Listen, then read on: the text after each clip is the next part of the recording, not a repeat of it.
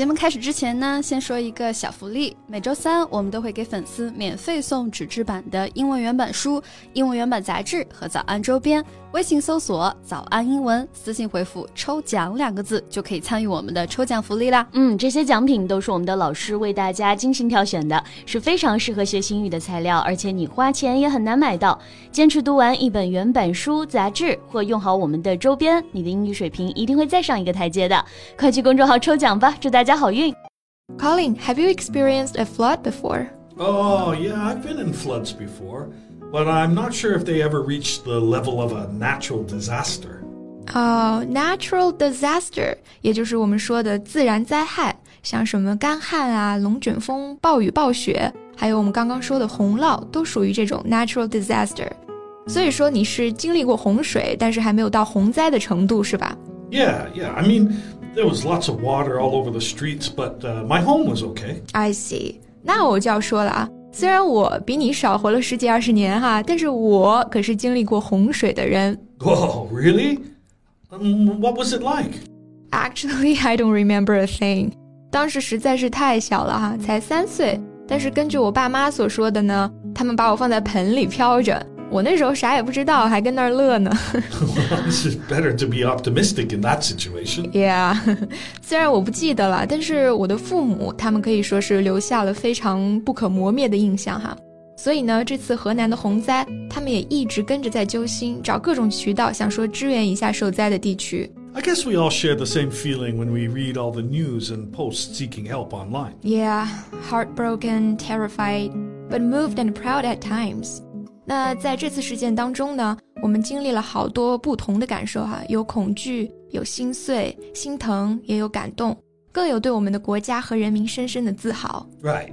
It's such a complicated feeling that people started to record what they saw and share how they feel. 是的，虽然不是亲历者哈，但是作为此次洪灾的见证者，我们也有一些思考和感受，希望与大家分享。So since July 17.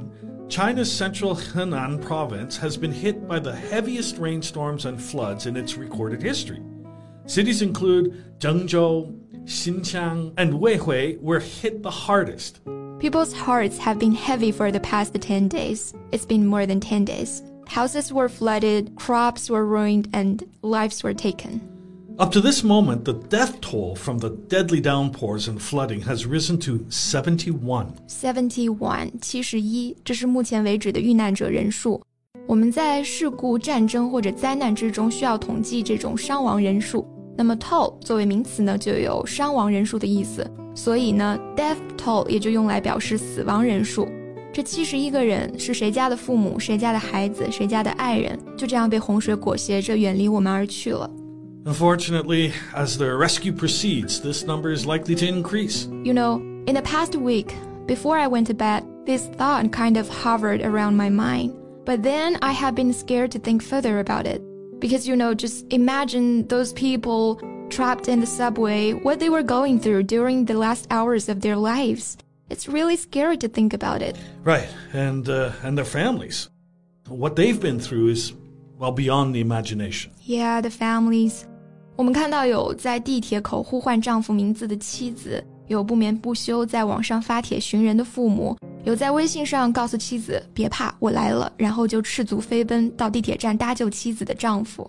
Yeah, for them it's kind of well, not just scary, but it's also this unknown. I think that is a, especially hard to deal with. Exactly.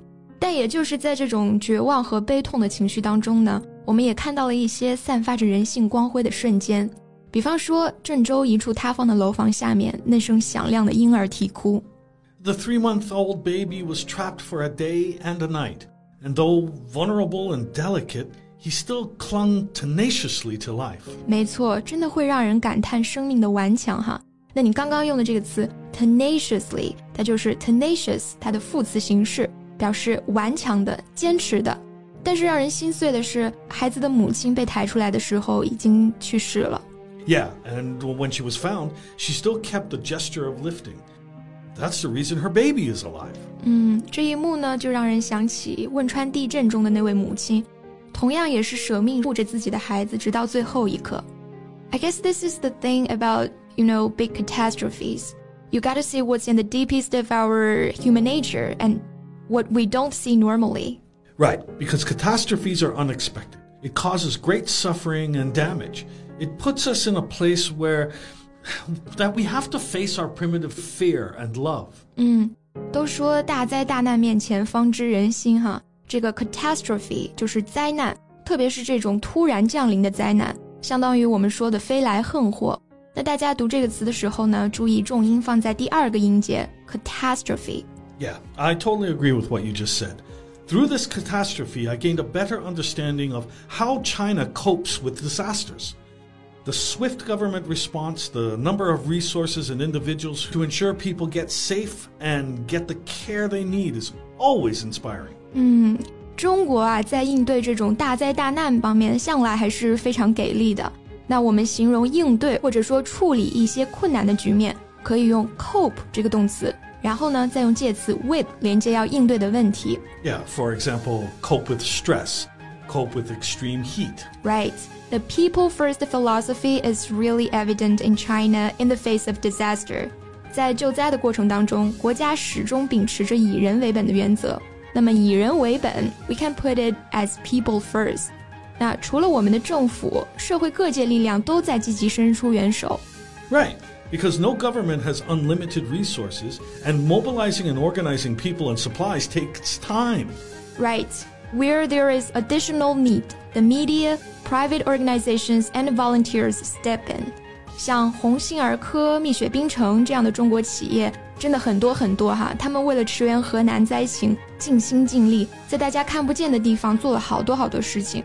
好在群众的眼睛都是雪亮的，那这些良心国货品牌一下就收获了国人的喜爱和拥戴，because they really deserve it。We know there are still rescue efforts underway, and we know it will be a long road of recovery. But we also know that at the heart of any disaster are people who desire to help. Mm, like those who took the plunge in the flood to help and rescue others. 我想我会永远记得那些毅然下水营救遇险者的英雄们。那么，take the plunge to do something 就是形容一个人果断或者说毅然决然的去做一件冒险的事情。 So, at the end of today's show, we want to dedicate this poem to these heroes and also to the victims or the family members who lost their loved ones. Mm, the author wrote it to comfort a family friend who had just lost her mother and was unable to even visit her grave. The poem is called I Am Not There. Do not stand at my grave and weep. I am not there. I do not sleep. I am a thousand winds that blow. I am the diamond glints on snow. I am the sun on ripened grain. I am the gentle autumn rain. When you awaken in the morning's hush, I am the swift uplifting rush of quiet birds in circled flight. I am the soft stars that shine at night. Do not stand at my grave and cry. I am not there. I did not die. 最后再提醒大家一下，节目的所有内容我们都给大家整理好了文字版的笔记，欢迎大家到微信搜索“早安英文”，私信回复“笔记”两个字来领取我们的文字版笔记。